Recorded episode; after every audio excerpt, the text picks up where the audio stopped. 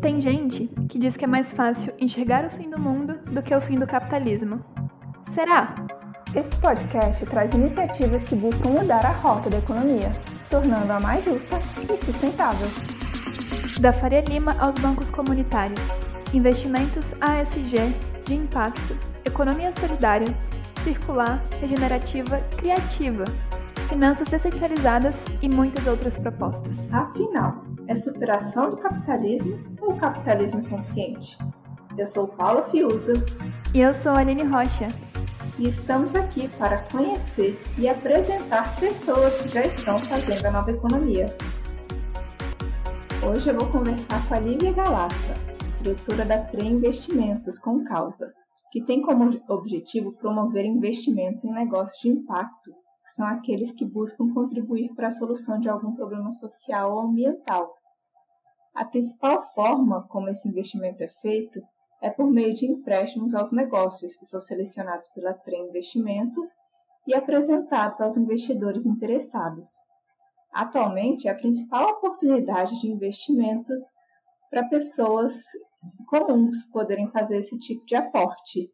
Mas agora eu vou pedir para você, Lívia, se apresentar e dizer um pouco como surgiu a TREM Investimentos e qual a sua missão.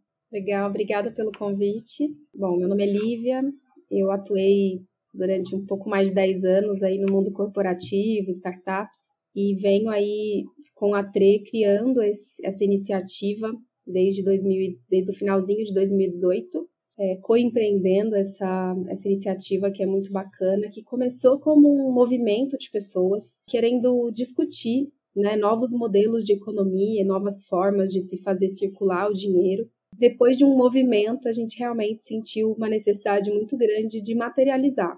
Porque por mais que a gente discutisse ideias, tivesse insights e falasse, nossa, que legal, dá para fazer diferente, as pessoas falavam, tá bom, mas eu coloco meu dinheiro aonde? E aí? O que, que a gente faz? Então a gente sentiu essa necessidade de trazer para a matéria, trazer para algo real, e a gente criou a TRE, que hoje é uma associação. Né? A gente tem olhado e estudado novos modelos também é, jurídicos para para que a gente tenha uma possibilidade de ampliação né, dessa nossa atuação, mas hoje a TRE é uma associação, TRE Investindo com Causa, e a gente faz essa conexão dessas pontas no ecossistema. Então, a gente conecta negócios com investidores e a gente também conecta organizações que têm a solução financeira né, registrada perante Banco Central ou CVM, regulamentadas e a gente vai conectando todas essas pontas. Então, a gente realmente faz aqui uma, uma estruturação, operação e acompanhamento de programas. Então, acho que nessa conversa vai ser bem legal para a gente contar um pouco mais como que é esse modelo da TRE, trazer com mais clareza para as pessoas como que dá para começar a experimentar esse investimento com causa, né? Em 2020, quando a pandemia de Covid se alastrou pelo mundo, a TRE Investimentos, em parceria com outras organizações, desenvolveu o programa Covid-20, com o objetivo de garantir um suporte aos negócios de impacto. Lívia, você pode me contar um pouco como foi esse processo? Legal. Foi um, foi um processo bem. É, ele fluiu, né? Bem intuitivamente, assim. Já haviam conversas acontecendo entre um dos membros da TRE é, com, uma, com a diretora do Sistema B e uma outra pessoa da TRE com o diretor do Capitalismo Consciente. Então a gente acabou convergindo assim naturalmente, não foi uma coisa planejada, né? Até porque a pandemia foi tudo uma loucura, tudo daquele jeito que todo mundo viveu, né? Difícil mesmo, foi duro. E aí a gente sentou todo mundo junto, a TRE, é, Sistema B, Capitalismo Consciente, a gente também convidou o Marco Gorini, do, da Dynamo, é, que também conhece muito de investimentos, está numa jornada longa já nesse ecossistema de impacto. E nós, as quatro organizações, nós nos juntamos para idealizar esse programa é, e mobilizar ali algumas empresas parceiras no início para o programa ficar de pé e poder existir. Então, a gente mobilizou vários voluntários, empresas que fizeram algumas doações né, de recursos semente. E aí a TRE assumiu toda a operação do programa é, e a gente fez aí um programa que foi incrível, uma experiência é, num momento muito duro, né, de realmente apoiar os negócios na hora que mais precisavam. Então a gente abriu um processo seletivo para negócios que precisassem levantar recursos. O objetivo desse recurso ali no, no, no, recorte do programa, né, no critério do programa, era que o recurso fosse usado para pagar as pessoas, para manter os empregos e a renda das pessoas durante a pandemia. Então ele tinha um, um destino específico, né, com esse programa. É, e o negócio podia solicitar de uma a quatro folhas de pagamento. A gente chamou de folha ampliada, né, considerando ali colaboradores, sócios e pessoas que prestam serviços com peso relevante no negócio. Então, para ele manter o negócio de pé, manter o negócio operando, para poder pivotar, é, ajustar o modelo perante o novo cenário da pandemia e poder sobreviver.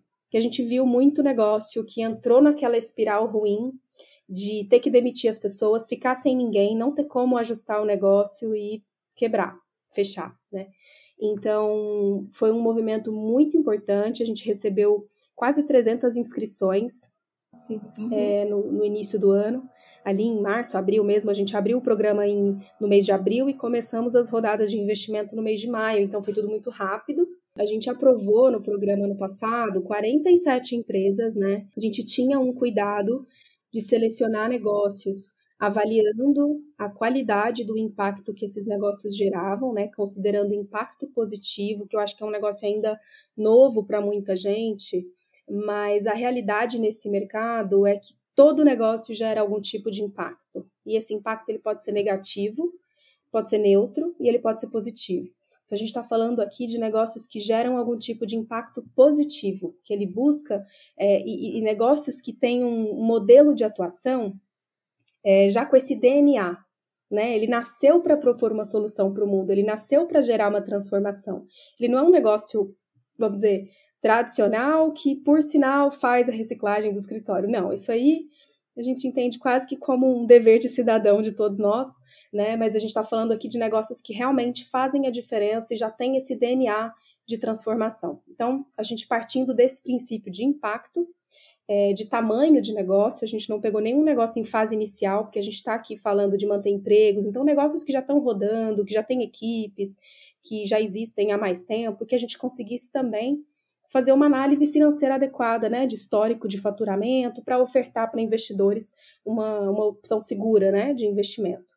Então, a gente selecionou 47 negócios que passaram nesses critérios de impacto, de crédito, de porte, de maturidade, de modelo de gestão. A gente teve muito olho no olho, muita troca com esses negócios. Não foi um formulário duro e simples matemático, muita, teve muita análise qualitativa e também teve a análise quantitativa. Então, depois de avaliar tudo isso, selecionamos esses 47 negócios e foi muito fluido. Então, conforme a gente aprovava, a gente já subia o negócio na plataforma. Eu vou explicar um pouquinho como é que funciona essa plataforma de empréstimo coletivo. Para quem não conhece ainda, existem várias hoje no mercado, né? A que a gente usa é a Mova, é uma parceira nossa, que foi a primeira é, autorizada pelo Banco Central nesse formato que se chama CEP, né, que é Sociedade de Empréstimo entre Pessoas. Então, além da Mova, tem outras plataformas, mas a gente usa a Mova como uma parceira para colocar essas oportunidades de impacto que a gente selecionou lá dentro. Então, o negócio estando na plataforma, a gente convida os investidores para fazer um cadastro e escolher com qual negócio, com qual causa a pessoa se conecta. Então, vamos supor, a gente colocou ano passado negócios de uns 10 segmentos diferentes. Tinha negócios de educação, de moradia digna, de alimentação sustentável, de moda consciente, de cultura.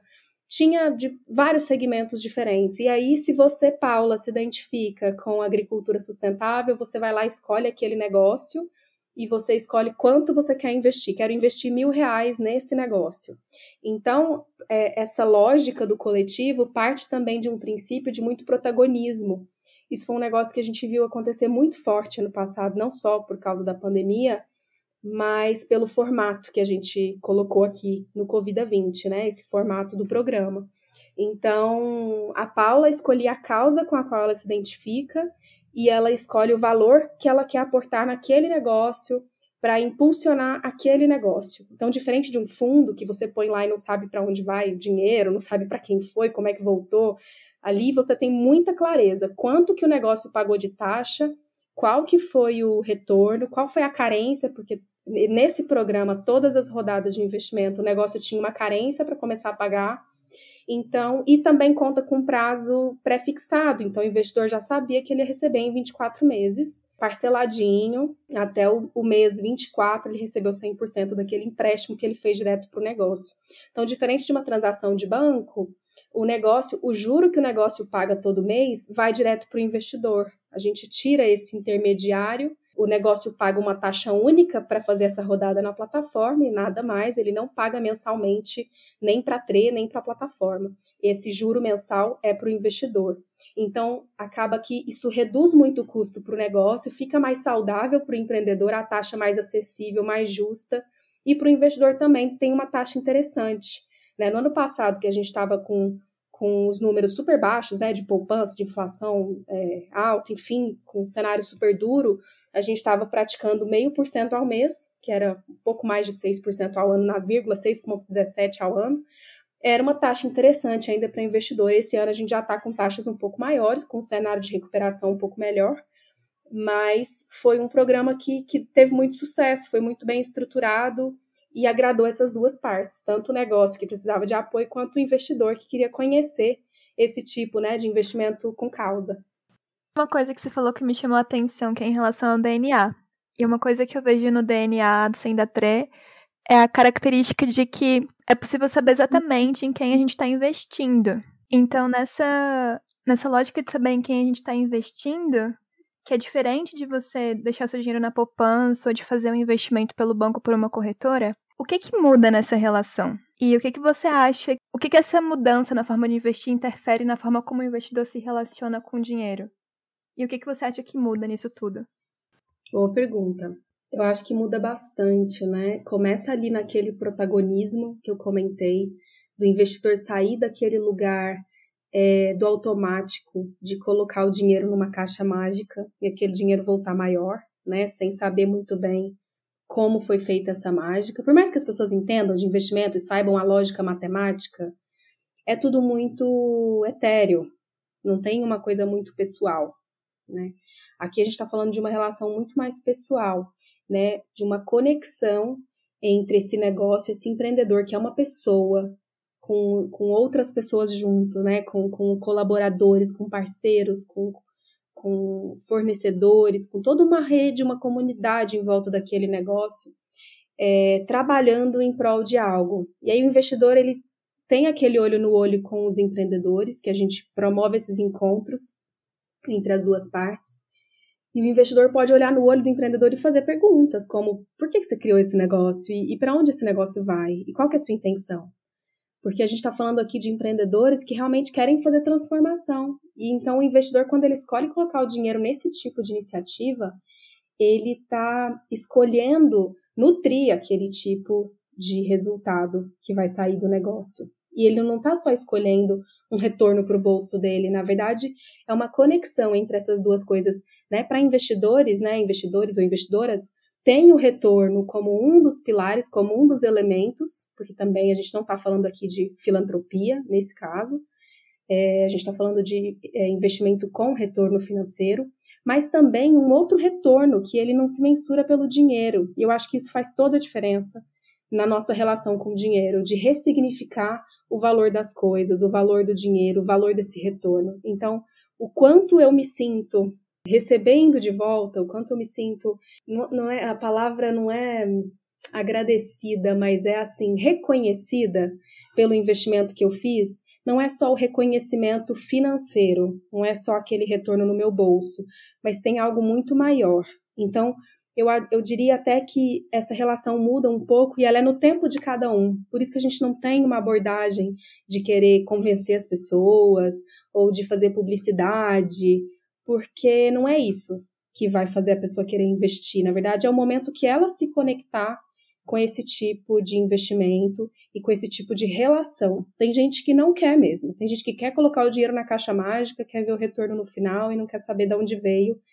É, mas a gente sempre brinca, né? Por trás de todo retorno muito alto tem alguma coisa não dita né? Porque o retorno, se ele é muito alto, algum ponto da cadeia está sendo estrangulado ou está sendo estressado, para que esse retorno venha muito alto. Ou tem uma especulação muito absurda, ou você tem algum ponto da cadeia sendo estressado. Seja um, um colaborador com salário é, é, abaixo do, do justo, seja um fornecedor espremido, alguém da cadeia pode sofrer para você ter aquele retorno tão alto. Né? Então, a gente não está dizendo aqui que os retornos de impacto são mais baixos, isso não é uma verdade absoluta, né? mas essa relação que foi da sua pergunta, ela faz toda a diferença. E aí, para o investidor, ele vai avaliar.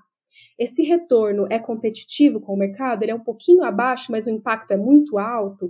Ou ele é 100% competitivo, né? Eu estou tendo a mesma taxa que eu teria no banco? Porque tem diversas opções de investimento de impacto, alguns com retorno mais alto, outros com retornos um pouco mais reduzidos. E isso vai depender do desenho do programa, enfim, da oportunidade ofertada. Mas é, eu diria que essa relação só começa a acontecer quando o investidor se abre e se conecta com esse espaço, que é um espaço um pouco diferente de escolha mesmo. E Considerando essa nova forma de lidar com o dinheiro, você já falou um pouco sobre isso, mas o que, vocês levam em conta na hora de selecionar os negócios que a TRE promove? Tem que ser negócios de impacto, mas tem alguma outra, algum outro critério? Quais são? Tem. Até quando a gente fala em negócios de impacto, Dentro disso, a gente olha vários elementos, né? A gente olha assim a verdadeira intenção daquele negócio, daquele empreendedor, porque por trás de cada empreendedor tem uma pessoa com sonhos, com ideias, com uma lógica de operar. E tem empreendedores que é, querem crescer, vender e ficar rico. Tem esse perfil. E tudo bem, né? São momentos de vida, são perfis. E tem um empreendedor que fala: não, eu vou fazer essa transformação no mundo. Eu não estou aqui para vender meu negócio ano que vem.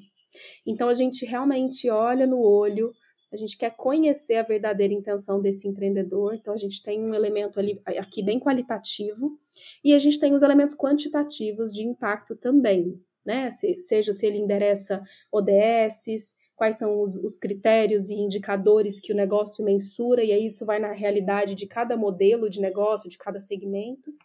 Então, por exemplo, a gente olha para o impacto em quatro grandes níveis, né? No social, ambiental, cultural e econômico.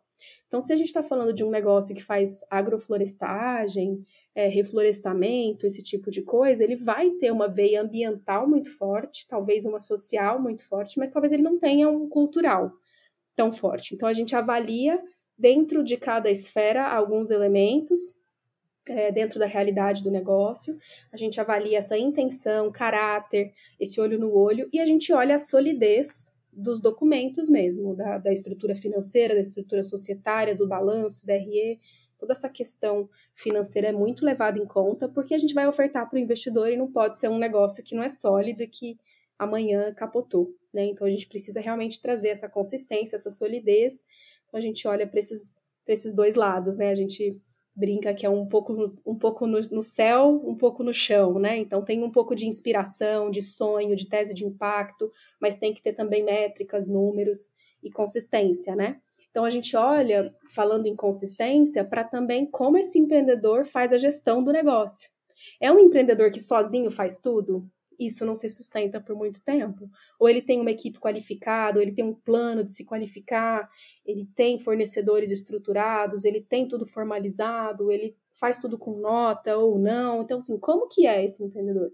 A gente olha para vários elementos para poder escolher com, com carinho, né? E fazer uma curadoria mesmo, com, com bastante cuidado. E outra questão que eu queria saber, assim, para sustentar o Covid-20, você até comentou que tinha instituições que estavam já trabalhando com doações, assim, e vocês contaram com recurso de filantropia tanto para diminuir o risco para os investidores para cobrir alguns custos operacionais. Você acha que para que os investimentos de impacto sejam acessíveis, eles sempre precisam contar com recurso de filantropia? Você acha que com o desenvolvimento desse tipo de investimento, eles vão se tornar mais acessíveis e sustentáveis financeiramente? Boa pergunta. Na verdade, a filantropia ela vem como um, um desenho do programa, né? Um blended finance que hoje tem se falado muito no mercado sobre isso.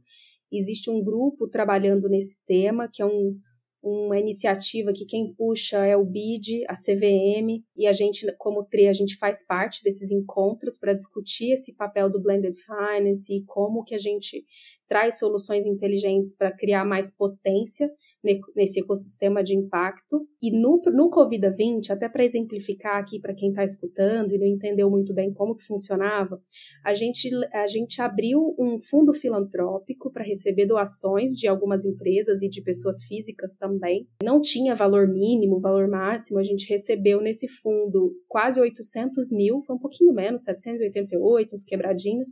A gente sempre traz muita transparência nos números, não tem nada confidencial, a gente sempre publicou nos nossos relatórios, no site da TRI tem o relatório oficial do programa, com toda essa história de 2020, todos os números e reports, então tudo isso é aberto para todo mundo. E essa doação que a gente levantou, a gente usou um percentual bem baixinho para alguns custos, por exemplo, como assessoria de imprensa, algumas pessoas que a gente remunerou na equipe para fazer parte do processo seletivo, da, dos materiais de comunicação, para alguns custos é, a gente teve é, uma cobertura desse fundo filantrópico e o restante, que foi mais de 700 mil, ele ficou guardado nesse fundo filantrópico como um fundo de reserva. Então, a gente considera esse recurso um recurso que está disponível nesse fundo de reserva para caso o negócio não consiga é, cumprir com alguma das parcelas, e a gente teve uma segmentação no programa de grandes investidores, pequenos investidores e perfis de rodadas. Quem quiser entender mais pode dar uma lida no nosso relatório, que vai estar tá bem, bem claro lá. E esse fundo vai cobrir os pequenos investidores. Então, assim, a ideia, como você falou, né, Paula, mitigar os riscos é algo super importante para um programa que está colocando negócios num momento crítico, como a pandemia, né, num momento super desafiador, é, para o investidor se sentir mais seguro de ir lá e colocar 100 mil, 200 mil, aí falando de grandes investidores. Porque a gente tem esse blended como um desenho para potencializar. Então, hoje o blended ele, ele não é para tornar mais acessível apenas, porque o programa ele já era acessível, a plataforma permitia, né, permite ainda, né, nas rodadas que a gente faz atualmente, investimentos a partir de 10 reais. Então, realmente é acessível para todo mundo. E o fundo filantrópico, ele não, não alterou em nada as, as condições que a gente ofertou para o negócio. Né? O fundo, na verdade, nesse caso do Covid-20, foi desenhado para que esse capital filantrópico suporte possíveis perdas de investidores. Então, como que funciona na prática, para quem ainda não conhece essa modalidade de fundo filantrópico? Nesse caso do programa, se o negócio não pagar, ele avisa com antecedência, ele não se torna um inadimplente, ele avisa antes: olha, treto, com dificuldade na parcela 4. Posso renegociar essa parcela para o final? Pode, a gente renegocia com o fundo filantrópico, o fundo paga aquela parcela e emite uma nova dívida para o negócio lá para o final do contrato, com juro, correção, tudo certinho.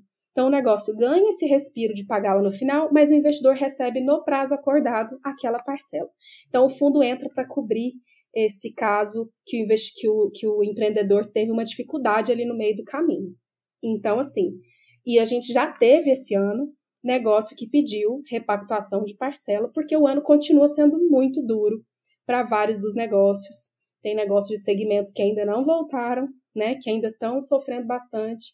Então está sendo super importante ter o fundo. Que bom que a gente fez esse fundo para poder apoiar esses negócios e para que o investidor receba. Então, nesse caso, o blended dá essa força, essa sustentação para um programa ser impulsionado, atrair mais investidores, mais gente ter coragem de, de entrar nesse risco, porque tem um fundo que apoia. Não é um fundo garantidor, mas é um fundo de apoio para renegociações. O blended, ele tem também um papel de desenvolvimento. Então, num outro programa que a gente está desenvolvendo aqui, estruturando para esse ano ainda, depois eu posso contar um pouco mais, é, o blended vai ter um papel diferente. Vai ter um pedaço que fica como fundo para mitigar risco de investidores, mas vai ter um pedaço que vai ser emprestado para os negócios que precisam de capital semente. Então, pode ser um empréstimo com taxa zero, ou pode ser um empréstimo mais alongado, aí de 60 meses, com uma taxa bem baixinha, que o fundo filantrópico entra para cobrir um pedaço dessa taxa.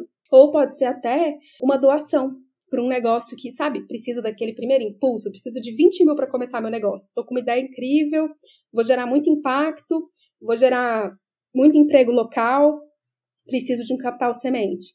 Então, em outros desenhos, o blended pode, você pode vir com um recurso de capital privado, investimento, que você pega negócios num estágio maduro, um pouco mais avançado, e você pode ter o filantrópico aportando também naquele projeto para potencializar, para pegar o pequenininho que precisa da doação e impulsionar ele também. Então, o Blender tem um papel muito importante no ecossistema de impacto para impulsionar ainda mais esse todo esse fluxo, né, toda essa cadeia. Tem uma coisa que me chama atenção assim no, nos investimentos da TRE. Mesmo podendo fazer investimentos com valor mais baixo, esse tipo de investimento ele não permite que o investidor saque o dinheiro quando ele precisar, tipo em um momento de emergência. Você acha que isso torna o investimento menos acessível? Existem soluções sendo pensadas para resolver esse tipo de problema pela TRE? Interessante. Eu não vejo que torna menos acessível, eu vejo que, na verdade, é, você segmenta um pouco, né? Talvez não sejam todas as pessoas que se interessem por essa modalidade. Eu ainda não vejo como um problema, eu vejo como um formato. A gente, como a gente não é um banco, né? A gente não é uma organização que retém o dinheiro, que a gente tem o dinheiro em caixa para você poder sacar, por exemplo. É, esse dinheiro ele, é, ele foi emprestado é, de, da, de você, do seu bolso, para aquele empreendedor. Então, ele não está numa caixa guardado para você poder sacar, né? Ele está ali como um título de dívida que vai ser repagado dentro do prazo acordado com as taxas acordadas. Então, é um modelo, né? É uma forma de, como um consórcio, como um empréstimo de carro, enfim, como qualquer tipo de empréstimo, você vai pagar em parcelas. É, pode acontecer do empreendedor falar: ah, eu fiz uma outra rodada, ou eu tive um investidor anjo, recebi uma grana maior aqui, eu quero liquidar esse empréstimo, não quero mais ter essa dívida. Igual quando você antecipa e liquida seu carro. Pode acontecer? Pode, o negócio pode ir lá liquidar o empréstimo e você receber tudo de uma vez. Mas realmente, essa modalidade de empréstimo coletivo não tem liquidez imediata. Mas pensando em acessibilidade, para mim, né, na nossa percepção como TRE, a palavra acessibilidade é quem pode participar. Então, para nós, é muito acessível, porque quem tem 100 reais pode investir. A gente não limita como alguns modelos é, de alguns produtos financeiros que você tem que entrar com mínimo de 5 mil reais ou mínimo de 10 mil reais, como alguns fundos, alguns produtos específicos. Os bancos também hoje têm produtos que você entra a partir de um real, a partir de 10 reais, tem diversos produtos. E aí eu acho que o investidor o mais legal é que a gente não tem essa ousadia de querer ter todos os produtos ou de querer competir para ter o melhor produto ou o primeiro produto. Na verdade, a gente quer ter uma opção super saudável, né, para as duas pontas, uma opção que seja saudável para o empreendedor que está se endividando, mas que seja uma dívida saudável, e para o investidor que está investindo ter um retorno saudável. Então, a gente quer ter esse produto financeiro específico, né? E que a gente recomenda sempre que os investidores diversifiquem né, as suas escolhas. Então, se você quer ter um recurso com liquidez, você tem outros compromissos, você quer ter uma reserva de emergência, sei lá, para um problema de saúde, algo assim, é importante que você não coloque todo o seu recurso nessa modalidade, que não tem liquidez imediata, né? Então a gente sempre recomenda que a pessoa reflita, ah, então eu vou colocar 1% do meu dinheiro nisso aqui para experimentar, porque é um negócio muito legal. Vou colocar 5%, vou colocar 10%, e aí cada pessoa né, vai fazer sua análise e pesar o quanto ela está disposta a colocar nesse tipo de investimento. Mas realmente não temos uma ideia de mudar esse produto para resolver a liquidez. Talvez a gente possa ter outros produtos e atretar. Inclusive, eu vou contar para vocês um pouco mais para frente na conversa, mas a gente está com outros produtos já é, sendo desenvolvidos para sair do forno, outras soluções financeiras que não o empréstimo, mas esse modelo de empréstimo, infelizmente, tem essa limitação né, na questão da liquidez, mas a gente acredita que é um modelo muito saudável, muito bacana e muito acessível, realmente, falando em ticket, qualquer pessoa pode participar. Né? Quais foram os principais aprendizados dessa experiência do Covid-20 para Trey? Acho que um dos principais insights que a gente teve, assim, foi que precisava surgir uma comunidade. No, no final do ano passado, depois que a gente já tinha feito várias rodadas de investimento, vocês terem uma ideia, que acho que não, não mencionei isso antes, a gente fez no total 127 rodadas do Covid-20, foi muita coisa. Tem organização aí de empréstimo coletivo que num ano faz cinco, seis, a gente fez 127. Foi uma loucura, muito trabalho. E a gente viu todos os empreendedores estavam passando por tantos desafios que vão muito além do dinheiro, e a gente percebeu essa necessidade de criar uma comunidade de troca. Então, um dos aprendizados foi: não adianta a gente só fazer a ponte para o dinheiro. A gente precisa estar tá do lado desses empreendedores para fazer a ponte de várias outras formas. Eu, eu não diria que foi um insight só do Covid-20, mas ficou, ficou ainda mais evidente algo que a gente já sentia, que era esse papel da TRE de apoiar o negócio, de estar tá junto do negócio, de dar a mão mesmo. A gente até brinca, quase um cúmplice, porque o negócio, quando ele está com dificuldade, ele levanta a mão para TRE. Ele liga é para gente estou com dificuldade, o que, que eu faço? Então, desde a gente fazer uma ponte para trocar um CFO, para mobilizar voluntários, para pensar num novo modelo de negócio, a gente acaba entrando num papel que nem é assim o, o foco ali do momento da TRE, porque a gente está ali para fazer uma análise e, enfim, e, e, e, mobilizar esses recursos junto a investidores, mas a gente acaba indo além e a gente viu que essa comunidade ia ser muito rica. Então a gente criou a comunidade a gente já fez quatro encontros desses 47 negócios, então são vários empreendedores, tem negócio que tem quatro, cinco sócios, enfim, então eles se juntam e se encontram e fazem trocas. Então, dessa comunidade já surgiram várias collabs, então os negócios estão fazendo coisas juntos, estão trocando fornecedores entre eles, estão trocando boas práticas, está sendo muito legal porque é uma comunidade viva, não depende da TRE. Né, assim, a TRE acaba ajudando ali, intermediando e puxando os encontros e fazendo esse ritmo acontecer, mas é uma comunidade viva que tem uma troca muito rica entre eles. Então, um dos aprendizados para a gente foi assim: essa conexão não é só entre investidor e negócio, é entre negócio e negócio, porque a gente está vivendo um momento que as pessoas estão muito abertas para colaboração e a colaboração é muito rica. Né? Então, a gente tem, por exemplo, uma empreendedora que trabalha com chás e ela queria fornecedores orgânicos, queria conhece, mais conhecimento nessa parte do orgânico, e a gente tinha um outro negócio né, dos investidos do Covida, que trabalhava com, com orgânicos e já fez a ponte, eles já começaram a conversar, já trocaram ideias e ela já mudou de fornecedor. Então foi super legal, porque isso enriquece muito assim a, a jornada, né? Então, porque você tem um negócio aqui do lado que já fez essa jornada, já bateu cabeça, já testou outras coisas, já aprendeu com, com os erros, né? E, e essa troca é muito rica. Então, esse foi um dos aprendizados. Agora, a gente está fazendo um reporte para os investidores, um reporte semestral para os investidores. E eu acho que um outro aprendizado que fica, como que a gente pode é, ampliar essa experiência de conexão do investidor com o negócio. Que agora a gente está retomando essa, essa ponte, né? E a gente sente que os negócios estão carentes disso. Eles, eles, eles querem divulgar seus negócios, eles querem ampliar essa comunidade que consome seus produtos e serviços. E, é uma, e os investidores são uma comunidade que já se conectou com o negócio dele, já se interessou pela proposta dele e pode ser um embaixador daquela causa. Então a gente está aqui também refletindo nesse aprendizado de como a gente pode ainda é, enriquecer essa conexão entre o empreendedor e o investidor. E aqui você já começou a falar um pouco sobre esses planos da Trey, que vocês têm outros planos, e aí eu queria que você falasse um pouco quais são eles, quais são as áreas de investimentos, novos produtos. Legal. Bom, a gente está com alguns projetos já em andamento, outros mais no forninho, ainda sendo desenhados, mas vou contar um pouco das causas que a gente vem estudando e que a gente quer apoiar aí nos próximos meses. Então, uma das causas que a gente entende como muito relevante e que tem um impacto enorme no nosso país é uma das dos setores que mais polui, um dos setores que mais tem questões sociais é a causa da moda e a gente quer impulsionar negócios que atuam por uma transformação positiva na cadeia da moda né? Uma moda mais consciente, mais sustentável, que a moda tem no Brasil todas as pontas da cadeia.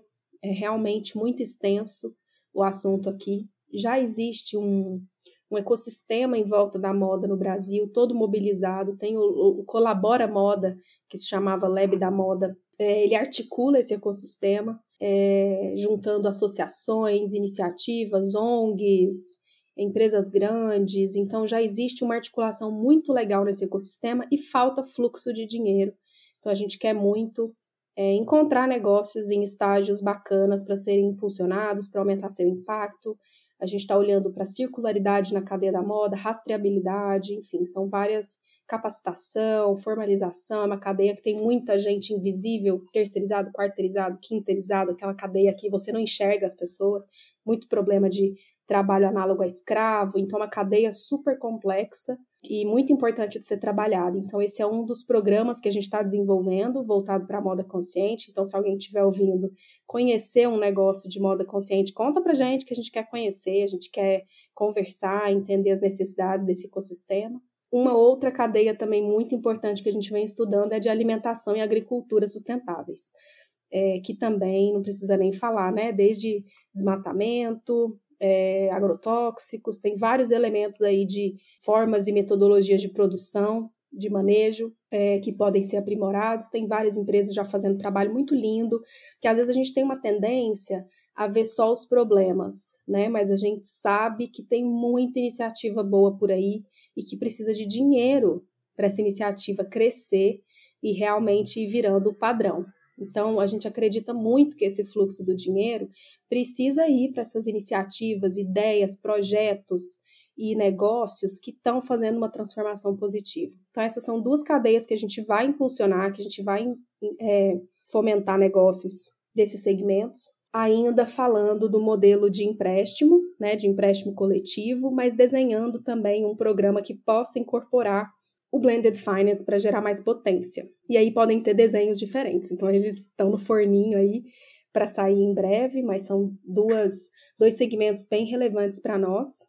A gente tem um terceiro um terceiro elemento que é um fundo de investimentos, um FDIC, que a gente ainda está também em fase de estruturação, estudando, e aí, como já é uma regulamentação CVM, tem outras regras né, de divulgação, tem toda uma outra lógica também de perfis de investidores, e a gente ainda está estruturando esse, esse desenho. O nosso parceiro é a Vox Capital, a gente passou num edital que foi uma iniciativa da Fibra Z e da GIZ, da Fibras, né? É Fibras com Z, mas fala Fibras, e a GIZ, que é um, um, uma organização alemã, é, para impulsionar o setor de energia renovável distribuída no Brasil. E aí a gente está falando de projetos bem maiores, né? De projetos aí com ticket de 2, 3 milhões cada projeto, porque é um segmento que requer um investimento bem mais alto para fazer esses campos de energia renovável distribuída, que as pessoas devem ver foto, né? Mas é uma coisa ainda bem complexa da gente entender como é que funciona, mas esse é um segmento mais específico de fundo de investimento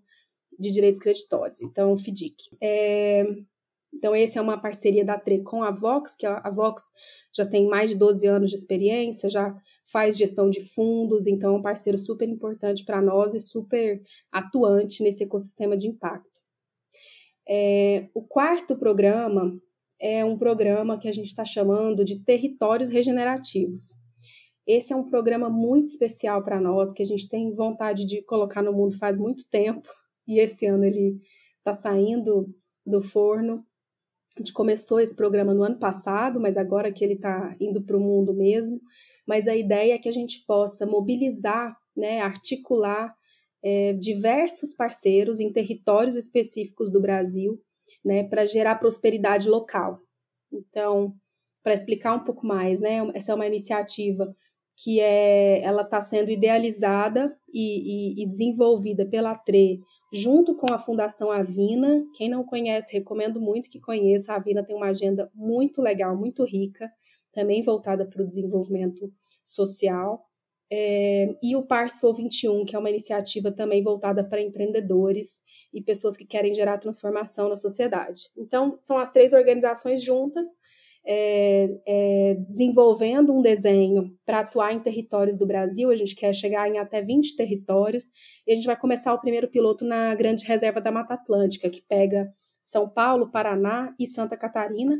É uma região não delimitada pelos estados, né? Então, uma delimitada por floresta mesmo, é, pegando um pedaço desses três estados. E são regiões que têm desafios ambientais e sociais muito relevantes e que a gente quer impulsionar iniciativas nesses territórios para gerar prosperidade local, emprego na base da pirâmide é, e vários outros tipos de iniciativa que não só do dinheiro, mas que gerem essa prosperidade local. Então, são trabalhos de longo prazo. Não é chegar lá, fazer um negocinho e ir embora. É realmente articular localmente para que eles se sintam como um nós, né? Nós somos da região, nós estamos é, crescendo na prosperidade e não uma empresa de São Paulo que chegou para fazer algo. A gente quer articular para que localmente essa prosperidade possa florescer. Então, a gente vai começar com esse piloto na Grande Reserva da Mata Atlântica. Nosso grande parceiro nessa região é a Fundação Grupo Boticário, que já atua, já tem um trabalho nessa região, e provavelmente a Fundação Grupo Boticário passe com a gente em outros territórios também que a gente já vem estudando. Eu não vou dar spoiler de outros territórios, mas já tem mais três que a gente está em conversas. É, e buscando sempre esses parceiros, essa articulação local, porque a gente sabe que tem muita gente fazendo coisas incríveis pelo Brasil e que a gente às vezes não fica sabendo. Então, só quando a gente entra lá e começa a pesquisar, começa a falar com as pessoas, a gente começa a descobrir tanta coisa legal que tem. Então, o projeto Territórios é realmente muito especial. A gente começou agora já o processo seletivo na Grande Reserva da Mata Atlântica, já estamos conhecendo alguns negócios muito legais lá e a gente está bem animado para lançar logo na plataforma alguns empréstimos coletivos de negócios dessa região. É, e por fim, a gente tem alguns outros projetos sendo desenhados, né? Esses eu não consigo ainda saber é, para quando, né? Eu acho que é um pouco mais de médio e longo prazo, mas a gente vem estudando o modelo de debentures, né? Como um, uma outra solução financeira possível de fazer com, com outro parceiro que a gente está em conversa. E também outros tipos de investimentos coletivos, mas aí falando em ações. Muita gente aqui deve já ter ouvido falar de crowdfundings, né? Porque o empréstimo coletivo que vocês ouviram do Covid, ele é um crowdlending, que é um termo em inglês, eu, não, eu, não, eu acho chato usar termo em inglês, mas é termo de mercado, né? Crowdlending é esse coletivo de empréstimo. O crowdfunding é um coletivo de investimento com equity, com ações da empresa. Então a gente também está já conversando com um parceiro para fazer rodadas de investimento de crowd equity, em que o investidor, ao invés de ter um título de dívida, em que o negócio vai pagar aquele empréstimo, ele vai ter uma ação da empresa que pode valer mais. Então, é uma lógica um pouco mais parecida com o mercado de ações que o pessoal está acostumado, né? E já é uma operação regulamentada também pela CVM. Então, a gente está estruturando aí mais produtos, né, com regulamentação CVM, debenture também. Então, tem muita coisa vindo por aí. Estamos cheio de fôlego para fazer muitas coisas, mas aos poucos a gente vai vai estruturando, vai soltando para o mundo e divulga. Nesses planos são infinitos, né? Assim, o que você acha que é de mais potente em tudo isso que vocês estão propondo? É legal essa pergunta. Eu acho que o mais potente não é quanto de dinheiro vai movimentar em si, né? A gente tanto que nosso drive não é necessariamente vou movimentar X milhões até tal data. A gente não tem essas essas essas métricas como nosso ponto central. Né? A gente tem as métricas, claro, como toda organização, mas para nós o mais importante é, o, é a ampliação de consciência, né? é conseguir ir plantando essas sementes em mais e mais investidores, porque o que a gente mais acha incrível é quando uma pessoa chega e fala: Nossa, eu não tinha pensado nisso. Para onde vai meu dinheiro? Nossa, que legal poder escolher para onde vai meu dinheiro. Acho que agora eu vou perguntar para o gerente do meu banco para onde foi o meu dinheiro. Então, quando a gente planta essa semente, é muito legal. Eu acho que é o que a gente mais se entusiasma de ver quando a pessoa dá essa virada de chave na cabeça dela porque vira tanta coisa, vira, a gente começa a perguntar da compra do supermercado, né? Quem que produziu, quem que fez minha roupa. A gente começa a abrir um, um campo muito grande de fazer escolhas melhores, né? E, e, tanto que no nosso sonho, lá no nosso propósito da TRE, quando vocês olharem materiais nossos, site, essas coisas, a gente coloca um milhão de investidores com causa.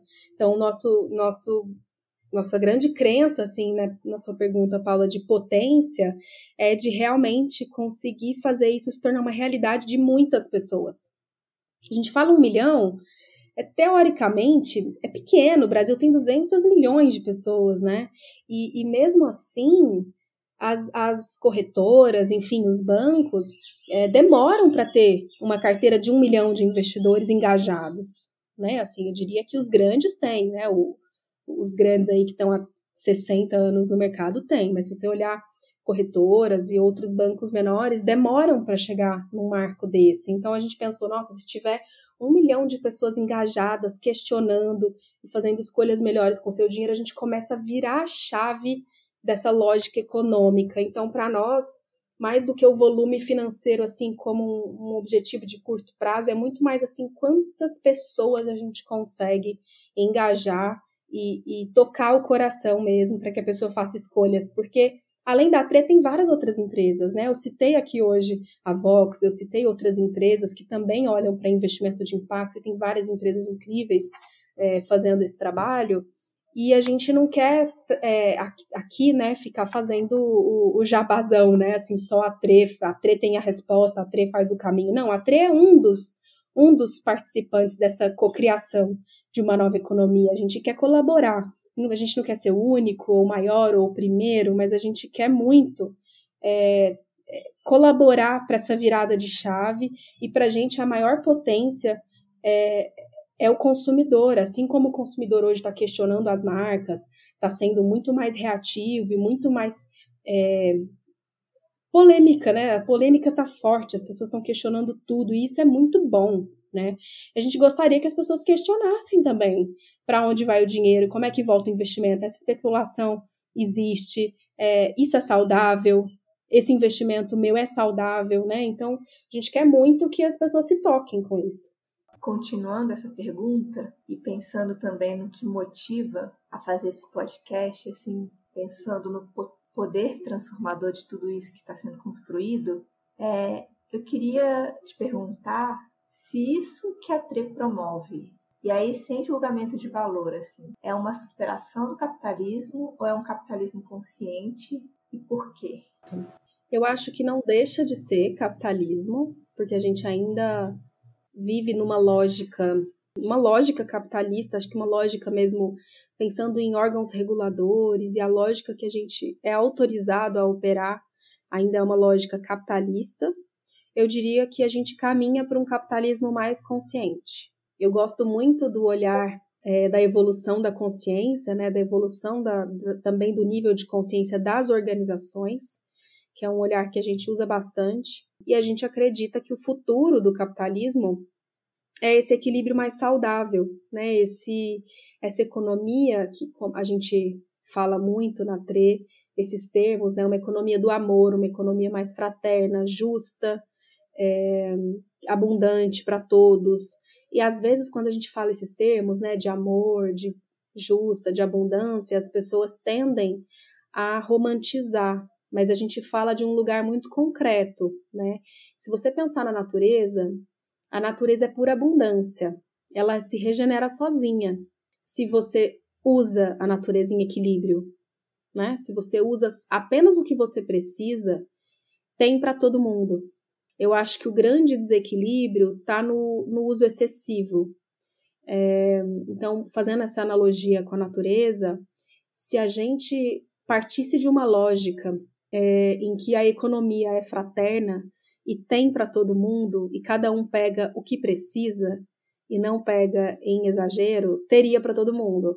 Parece um pouco utópico, a gente vem estudando modelos até de, de fora do Brasil, de modelos diferentes, e a gente vê em alguns lugares surgindo iniciativas muito viáveis, economicamente viáveis e saudáveis. Então, toda essa lógica de slow, de, de pequenas comunidades, de comprar do comércio local, tudo isso são movimentos que caminham para esse lugar.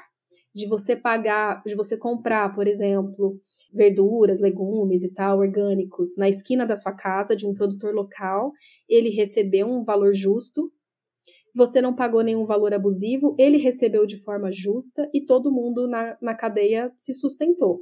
Parece uma lógica muito melhor do que um grande fornecedor espremer esse mesmo agricultor para pagar menos, para poder colocar sua margem de lucro ali.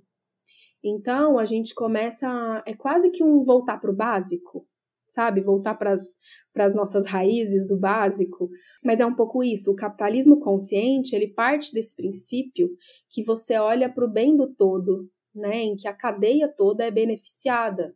e não um, um socialismo radical em que você tira de um para dar para o outro, porque a economia fraterna ela é diferente de um socialismo.